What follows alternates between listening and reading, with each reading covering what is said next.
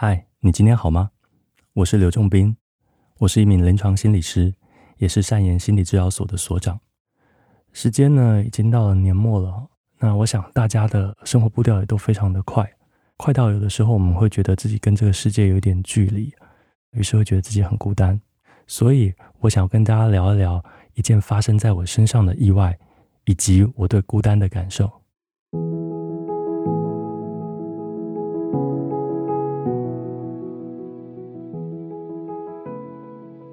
大概在一个多月前呢，我发生了一场车祸，在返家的途中呢，我遭到了酒驾机车司机的追撞。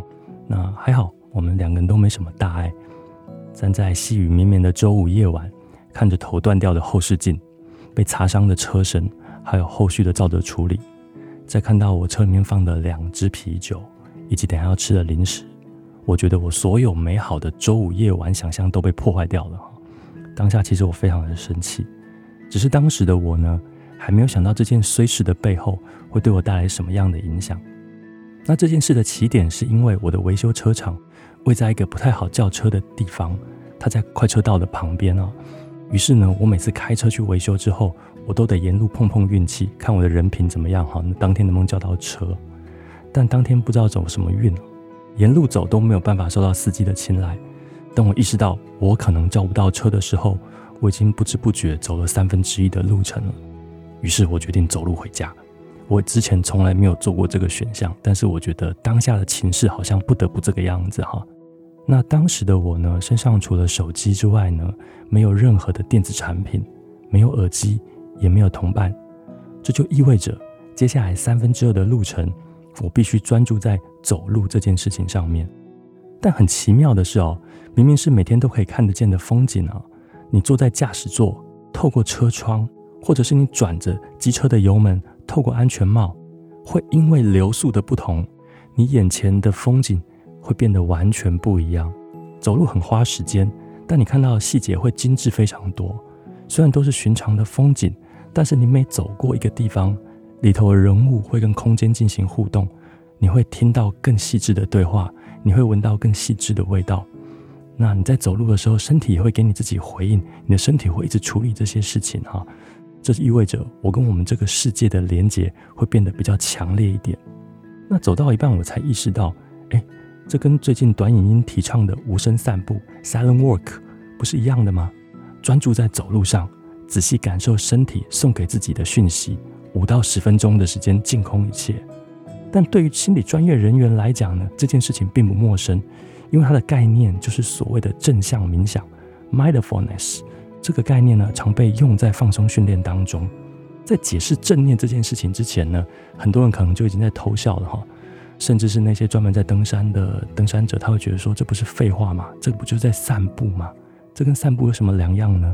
对，差别在于，如果这件事情是在二十或是二十年前发生的话，绝对不会像这样被喷翻。但为什么会这个样子呢？因为这二十年来，我们被太多的电子产品占据了我们的生活，以至于我们需要利用散步来抛开这些讯息。那正念的意思是什么呢？正念呢，它之前有很多的翻译名词，比如说内观、静观，一直到正念。许多初学者都会误会这两个字的意思，哈，以为它是正向的意念，其实不是哦。正念指的是正在进行的意念，也就是说呢，我们的大脑。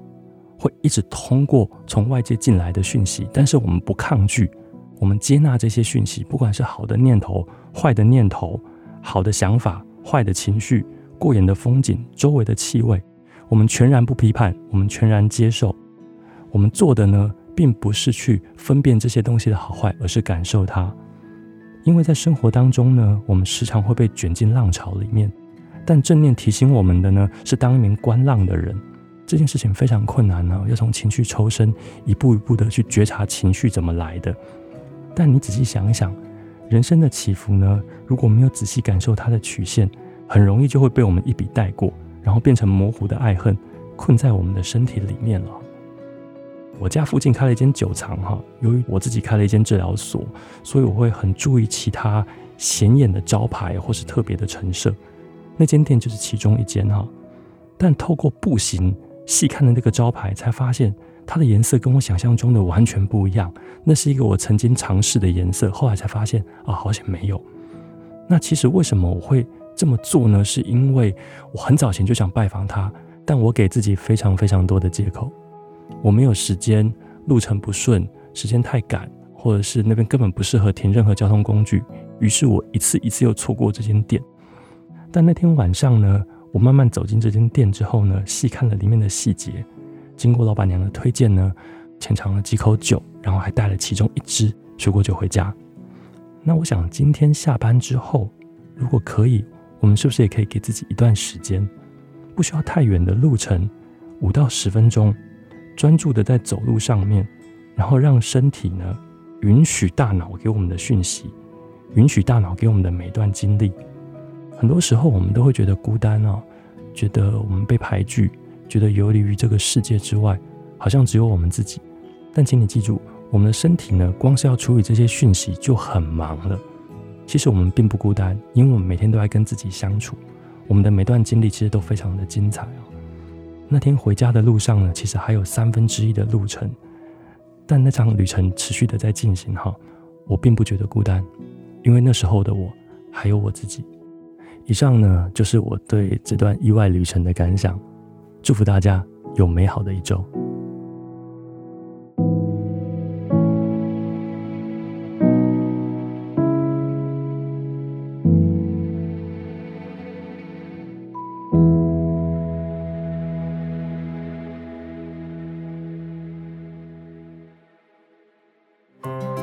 想听。爱听，就在静好听。